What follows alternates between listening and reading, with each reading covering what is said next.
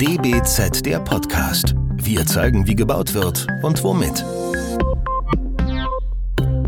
Willkommen zu unserem neuen DBZ der Podcast. Heute sind wir wieder einmal zu Besuch im Next Studio in Frankfurt. Hier sprechen wir mit Johann Lukas Young, Partner bei Sauerbruch Hatten. Er wird gleich in, im Anschluss unser Gespräch äh, über die Arbeiten von Sauerbruch Hatten sprechen, natürlich mit dem Fokus auf die Fassade. Das DBZ-Team heute sind Katja Reich und Benedikt Kraft. Hallo. Hallo, Hallo. herzlich willkommen. Fangen wir doch gleich an. Ähm, bei dem Stichwort Fassade äh, habe ich gelernt, dass man äh, Fassade als Fassade oder auch als Gebäudehülle betrachten kann. Wie sieht das Sauerbruch Hatten? Ja, das ist ähm, beides richtig.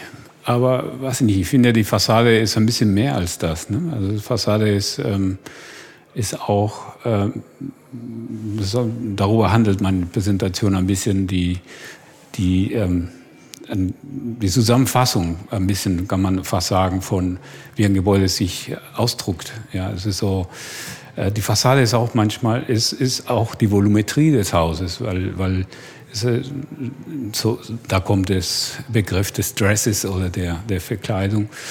Aber die Fassade ist, äh, wie gesagt, etwas, die, ähm, die, die Präsenz und der, der, der Geist des Hauses einfach äh, vermittelt. Und das finde ich schon ein ganz wichtiger Detailpunkt. Ja. Würden Sie sagen, dass der Fassade der, der größte Stellenwert innerhalb eines Gebäudeentwurfs zukommt? nicht, kann man nicht pauschalisieren. Ich würde sagen, dass äh, wir assoziieren, wenn wir an die Gebäude, die wir kennen, denken, jeder malt vielleicht schnell an, an, an die ikonische Figur, an die Fassade, ne? wenn wir denken an, keine Ahnung, ihr bekanntes Gebäude. Aber gleichzeitig sind, es gibt Gebäude, die ich äh, mit einem Raum extrem identifiziere. Wenn ich an die Philharmonie von Charon denke, dann denke ich immer an diese ganz schöne Form und diese Materialität aber ich kann das von den Raum innen nicht trennen und mich berührt dieser Raum noch mehr als die Fassade zum Beispiel. Und deswegen kann man nicht äh, alleine auf diesen einen Punkt äh, bringen. Es gibt Gebäude, das sind innen alles, ja, und deswegen kann man es nicht alleine pauschalisieren. Und verbindet man äh, das Büro Sauerbruch Hatten ähm, jetzt nicht direkt mit Fassade, aber auf jeden Fall mit Farbe und Fassade ähm, vom ersten, äh, sagen wir mal, äh, Durchbruch äh, Projekt, was Sauerbruch hatte, hatten hatte und wo du ja auch äh, Projektleiter warst, nämlich der GSW. Da spielte ja das Thema Fassade schon eine extreme Rolle, bis hin jetzt zu Bauten für äh, den ADAC oder die KfW etc. etc. oder auch kleinere Bauten, wo äh, man mit der Fassade über Klinker äh, gespielt hat. Ist es etwas, was sich irgendwann erschöpft oder ist es ein Ding, was äh, ein Markenzeichen geworden ist, von dem man dann auch nicht mehr runter kann? Nee, ich würde denken, dass es nicht erschöpft. Natürlich ist, ähm, gibt es eine Tendenz manchmal natürlich, ähm, sich zu wiederholen. Also muss man, also das ist eine Tendenz, wie wir wie die Pest weggehen wollen, weil ähm, nee, das, das ist so ein gutes Projekt ist eine, die immer was Neues entwickelt, was Neues entdeckt und da Darüber handelt ihr in meiner Präsentation. Da werde ich relativ viel über den Ort äh, und Gebäuden wachsen auf diese, auf diese ähm, Studie, also Research des Ortes und ähm, entwickeln eine, eine, eine Form, eine, eine Präsenz, eine Massierung und so weiter. Und da ist die, manchmal gibt es so zum Beispiel die KfW-Fassade, die du erwähnt hast, ist eine, oder der RDRC, beide sind Projekte, wo es auch die Fassade eine ganz wichtige lebendige Komponente, technische Komponente hat. Und die wird natürlich, ähm, äh, diese, mit diesen ganzen Elementen arbeiten wir auch in der Gestaltung der Fassade. So, wir, wir integrieren diese, diese Aspekte in der, der Fassade und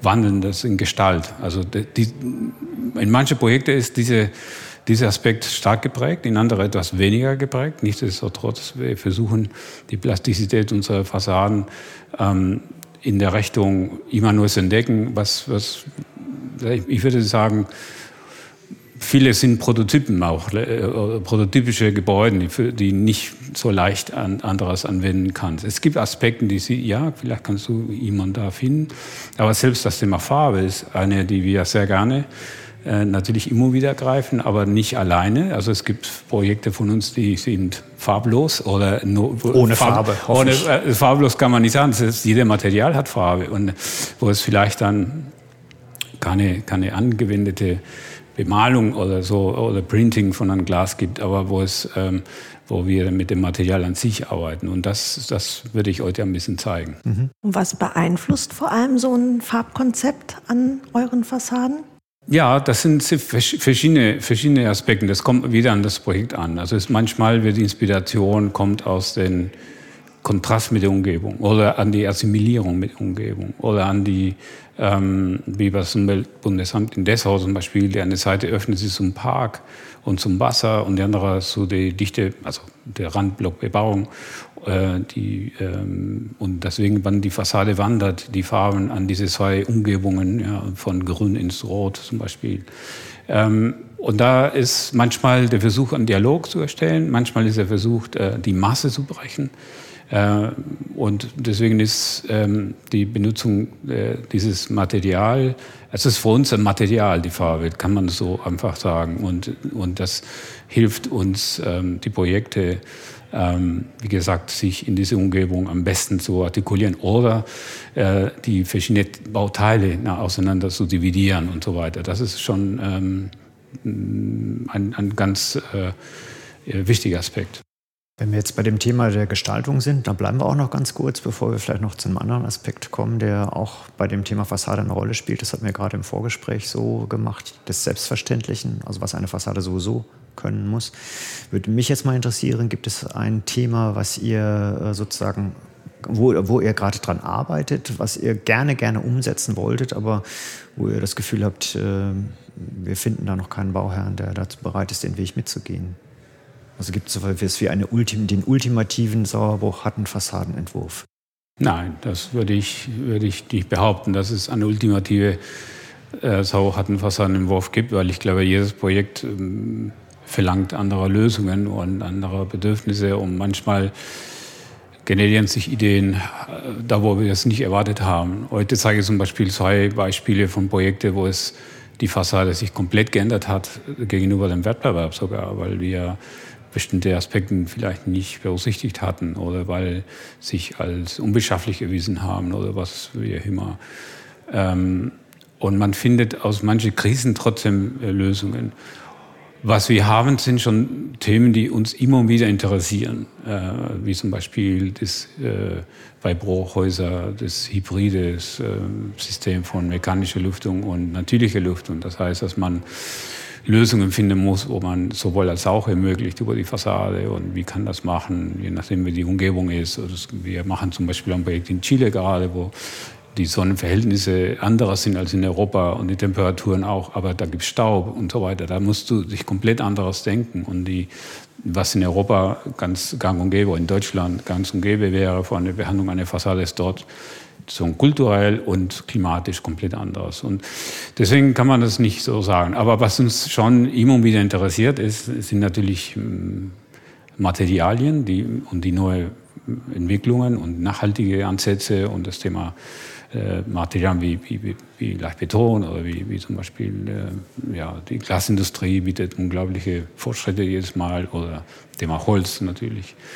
Also da sind wir unser, unser Büro ist ein bisschen, äh, wir haben unsere Fassadeabteilung, wenn ich so sagen könnte, entwickelt, auch ausgerechnet aus dem Grund, weil wir gemerkt haben, dass viele unserer Fassadenplanungen so tiefgreifende, also diese Vereinigung zwischen Technik und Kunst äh, so hoch war, dass wir ähm, nur selber das entwickeln könnten. Und, und, und da haben wir uns spezialisiert in diese Durchdringung. Und deswegen ist für uns eine ganz wichtige Komponente, wir arbeiten sehr gerne mit Fassadenplanern auch, als ergänzende Teil. Aber das ersetzt nicht unsere Input. Und wir haben sehr gute Leute, die in der Lage sind, technisch diese ganzen Ideen umzusetzen. Habt ihr denn ein Lieblingsmaterial für die Fassade oder ist das auch wieder sehr projektabhängig? Genau, würde ich sagen. Ich, hätte, ich habe nicht ein Lieblingsmaterial. Es gibt manche Projekte, wo es man ziemlich offensichtlich vielleicht in Richtung Glas geht oder so, aber nee, also wir ähm, hoffentlich wird es heute auch äh, äh, zu sehen sein, dass es verschiedene Richtungen. Weil zum Beispiel äh, eine große Überraschung war, als wir das Museum Brandhaus äh, mit dem Keramik, die Nutzung von Keramik richtig entdeckt haben oder richtig Anlauf genommen hat. Und hat sich da natürlich mit der Kenntnis, die wir gewonnen haben aus diesem Projekt, haben sehr viele andere Projekte dann äh, natürlich könnten wir ähm, mit dem Wissen natürlich in andere Projekte umsetzen. Aber es gilt für Metall, es gilt für Timber, also für Holz, es gilt für Glas, es gilt für sogar Fla äh, ähm, Farbe, äh, Putz. nee, Putz, danke. ja. Uh, Plaster, was can say. äh, und ähm, ja, also insofern, ähm, da ist äh, die Bandbreite groß. Aber zum Beispiel, wenn wir bei Putz sind, und das kannst du die Analogie an anderen Materialien genauso machen, ähm, mit, mit äh, wenn wir dem Verbundsystem sind wir natürlich nicht anverstanden und nicht, nicht, äh, nicht glücklich. Deswegen ist Putz für uns mineralische Putz auf eine richtige Bahn zu bringen. Und, äh, und da, wo es äh, an der Stelle Kompromisse zu machen, ist für uns ein schwieriges Pflaster. Und ähm, deswegen jedes Material für seine Aufgabe und für seine, seine Ökobilanz und so weiter ist auch wichtig zu analysieren und, und, ähm, und zu implementieren. Stichwort Ökobilanz, auch das hatten wir ja im Vorgespräch. Ähm, das ist ein großes Thema. Also äh, man hat das Gefühl, äh, im letzten Jahr und äh, jetzt aktuell noch viel stärker ist das Thema der Nachhaltigkeit eins, worum Architekten nicht drumherum kommen. Im Vorgespräch hattest du gesagt, ja klar, aber das ist die grundsätzliche Aufgabe eines Architekten. Ähm, das muss er sowieso drauf haben und die eigentliche Aufgabe ist aber damit, auf diesem Thema arbeitend sozusagen gute Architektur zu machen. Dennoch glaube ich, muss man, äh, hat man ja auch irgendwie eine Aufgabe als Architekt, das Thema äh, in die Öffentlichkeit zu transportieren und das nicht einfach nur als ein, etwas Selbstverständliches hinzunehmen. Fühlt ihr euch nicht auch ein bisschen in der Rolle, dass man das Thema der Nachhaltigkeit propagiert, indem man sagt, mit bestimmten Materialien arbeiten wir beispielsweise nicht mehr oder verschiedene Konstruktionsarten, dieses WDVS, ich glaube, da gibt es einen großen Konsens bei Unterarchitekten, dass man das nicht liebt, aber viele machen es dennoch. Äh, Gibt es etwas, wo ihr sagt, ähm, wir müssen ganz konsequent Architektur auch vorantreiben, damit die eben einfach nochmal nachhaltig mhm. ist? Und das ist einfach ein Thema, was, was, ja, was zentral ist. Es gibt ist. keine, keine konkrete, lineare, pauschale Antwort auf die Frage. Es ist ein bisschen kompliziert. Äh, fangen wir an bei, also erstmal die Voraussetzung, würde ich sagen, ist, dass wir als Architekten natürlich verpflichtet sind, äh, man mit anderen Berufen, äh, was zu erwarten, dass ein Kfz-Mechaniker auf der letzte Stand der Technik ist und da äh, stellst du nicht in Frage, wenn dein Auto äh, repariert oder behandelt, dass er das entsprechend macht. Das ist bei uns auch so, dass die, die technische Seite des Berufs, ob rechte Linien alle Art oder die Anwendung von Materialien und so weiter und so fort und Ökobilanz und Uhr das alles weiß. Und das ist auch uns wahnsinnig wichtig. Aber ganz kurz, ist das ein Thema, was an der Hochschule auch stattfindet? Mm, das Oder kommt bin das ich eine Weile her an der Hochschule. Aber ich würde sagen, ja, also ich, ich bin gelegentlich in, in Reviews und so weiter und das ist ein Thema. Aber äh, komme ich gleich dazu, äh, weil, weil der an, ein, ein dritter Aspekt von dieses Thema ähm, ich glaube trotzdem, dass die äh, Geist der Architektur auch bei Best, Best Practice ja, und die beste Anwendung von, äh, von Materialien und von, von, von Konzepten letztendlich, das, nicht, geht nicht nur um Materialien, sondern sozusagen kommt von vielen Aspekten, von Räume, von, von ähm, äh, das ist von Kombination von Konzepten, von energetischen Konzepten und so weiter und so fort. Es gibt ein, ein sehr komplexes Thema, wo Material ist ein Baustein davon um ein, ein, ein nachhaltiges äh, Projekt zu erstellen. Aber es gibt andere Akteure letztendlich und andere ähm, Aspekte, zum Beispiel der vertragliche Aspekt. Also äh, erstmal hast du den großen Unterschied zwischen Bauern, die für sich selber bauen und Bauern, die, ähm, sag ich mal, vertreten oder, sag ich mal, spekulativ bauen. Äh, also hauptsächlich natürlich gibt es äh, spekulative Bauern im Wohn- und, und Bürobereich, aber es gibt andere Felder auch. Und die haben natürlich andere Prioritäten als die, ein, ein Bauhaus für sich selber baut. Ja, das ist schon mal, fängt da auch das Problem, dass Architekten, und da kommt das vertragliche Aspekt dazu, die, diese vertragliche Konstellation ist nicht von Anfang an immer so transparent oder man kennt den Bauer nicht so. dass du dich anlässt emotional und überhaupt an Situationen vom später entdeckst, aha, also das wollen doch nicht irgendwo, hat mir versprochen, dass wir in der nächsten Phase wir haben das Sagen über die kundischen Aspekte, aber das ist nicht. Und dann kommt ein anderes Büro, die die, die aufschreiben, oder wird direkt an GU vergeben. Also das, diese, die mehr Kontrolle, die der Architekt hat, desto höher sind die Chancen, dass wir Einfluss äh, äh, sag ich mal, haben können. Dazu kommt, dass, ähm, dass die Ziele, also die Ziele, dass die gemeinsamen Ziele der Architekten und Bauherr haben müssen. Und äh, das ist auch von großer Wichtigkeit. Und das ist, sag ich mal, nicht immer so transparent. Deswegen wären so, sag ich mal, auch ich ungern von Regulierung spreche, aber wenn es so bestimmte Dinge nicht mehr zugelassen wären, dann wäre natürlich teilweise äh, die Sache äh, bedient. Es gibt das berühmte Thema Kultur, diese, diese berühmte Baukultur, meine ich. Äh, das Thema Baukollegium in verschiedenen Städten gibt es solche. Die sind äh, teilweise zahnlose Tiger, ja, die können sie nicht so stark durchsetzen. Äh, und es, das ist, sage ich mal, ein, ein schwieriges äh, Bereich. Nur Architekt bleibt an seinem Objekt, der geplant hat, hängen, äh, sein Name. Und das ist oft, also uns nicht so sehr aus dieser äh, Situation rausrennen können. Und deswegen ist der Kampf der Kulturen, äh, der Architekt, der versucht ähm, und, äh, und die Situation das nicht zulässt, kein einfaches Terrain. Ja, die Bauherren sind es mal wieder, ne? Ja, äh, ja nein, nee, ich glaube, also, nein. Ich will, ich will nicht, nicht alles verteufeln. Nicht da, so kann man das nicht sagen. Wir haben großartige Bauern und wir haben auch Bauern, die sich ähm, anlassen, aber es gibt auch Grenzen und es gibt Grenzen der Markt, die auch bei besten Bauern, die das wollen, es nicht leisten können. Und da musst du alternative Wege dazwischen suchen. Also es ist, sag ich mal, wir leben in einer eine Marktwirtschaft, die den Druck ausübt an die falsche Stelle. Nehmen wir das berühmte Thema Wohnen. Ja? Die, jeder weiß, dass zum Beispiel in Berlin und jede andere Großstadt ist nicht anderes, dass, ähm, dass der Quadratmeterpreis, äh, die, die, schon unter die Gürtellinie liegt äh, für soziale Wohnungsbau, äh, kaum Möglichkeiten äh, erlauben, um eine, eine vernünftige Gestaltung zu, zu erreichen.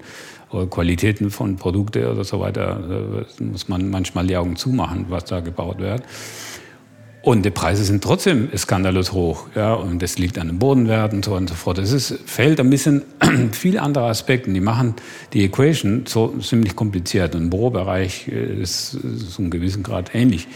Also das ist, sag ich mal, nicht so einfach. Ähm, aus, ist, was ich damit sagen will, ist, dass der wissenschaftliche Aspekt, also was ein Architekt kann, wissenschaftlich machen, planen, nachweisen und so weiter, es ist nicht eins zu eins ansetzbar mit der Realität. Der, der, oder, und andere Themen sind Densification. Also es gibt Bezirke, wo es irgendwo in Deutschland nie richtig was Dichtes bauen kann. In anderer äh, wird leichter zugelassen. So, es ist so ein, ein, ein, ein sehr komplexes Feld, die idealisiert wird zum Teil, aber das, wenn man in den Doing jeden Tag äh, sich da kämpft, findet man ziemlich schnell Grenzen.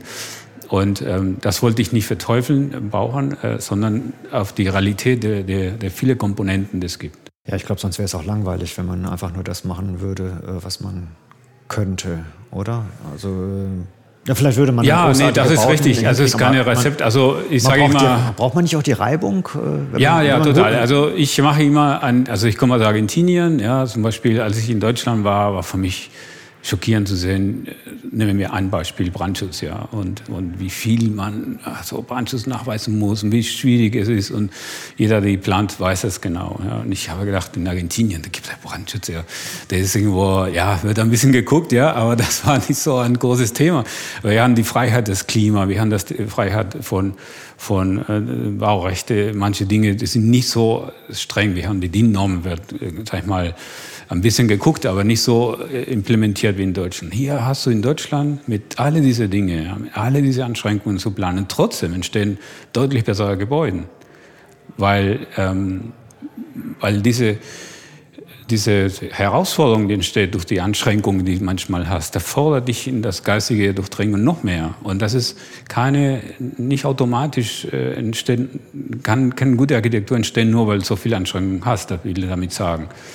Aber das ist ähm, gleichzeitig, wenn wir über das Thema Nachhaltigkeit und, und was alles machen muss, äh, denkt und die wirtschaftliche Komponente, da will ich damit sagen, dass es vieles liegt in der, es zum Beispiel in der Forschung, muss so viel forschen. Also es gibt das Thema äh, Zulassung in Einzelfall und alle diese Themen, die erschrecken Bauern sofort. Und das ist in, in Europa ins, insgesamt, also wenn mal neulich in einen, vor der Pandemie, meine letzte Kongresse war in, in Barcelona, da kam, wie heißt der nochmal, der äh, den Namen jetzt vergessen, äh, aus, aus, ähm, aus äh, der asiatischen Raum diese ganze Hochhäuser macht und äh, vergesse jetzt den Namen, sorry.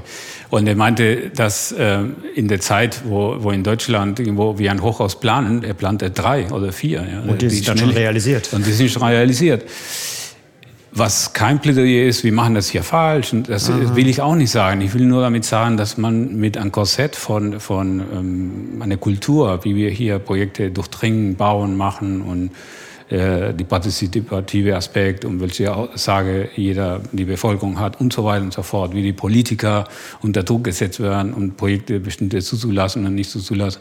Das gibt so viele Faktoren, die machen das Konsensarbeit hier, gesellschaftliche Konsens zu finden, schwieriger, dass dann ähm, manchmal äh, nicht so leicht ist, solche, solche Aspekte umzusetzen. Desto höher werden gefeiert, wenn wir doch welche schaffen. Und das finde ich schön. Also es ist auch für uns eine, eine große Motivation. Wir machen das auch sehr gerne. Als wir Dessau zum Beispiel gemacht haben, das war ein Luxus in Nacht hinein, muss ich sagen.